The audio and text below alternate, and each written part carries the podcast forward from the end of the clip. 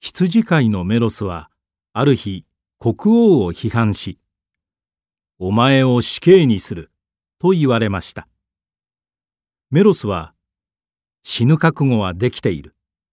ただ妹の結婚式のために3日間だけ待ってほしいと頼みましたが疑い深い王は「そんな言葉は信じられない。そのまま逃げるのだろう」とメロスを信じませんでした。そこでメロスは親友に頼んで人質になってもらいました。もしメロスが逃げたら親友が代わりに殺されるのです。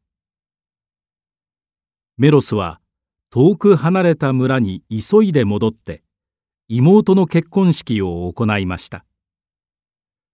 祝いの宴が終わって約束の日になりました。日が暮れるまでに城に戻らなければ何の罪もない親友が死刑になってしまいます。メロスは戻れば自分が殺されると分かっていても自分を信じてくれた親友のためにさまざまな困難にも負けず必死に走りました。メロスが城に着いたのは親友が殺される直前でした。メロスは「待て殺されるのは私だ」と叫びます。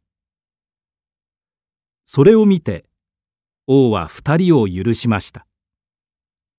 二人の友情と人を信じる気持ちが王の心を変えたのです。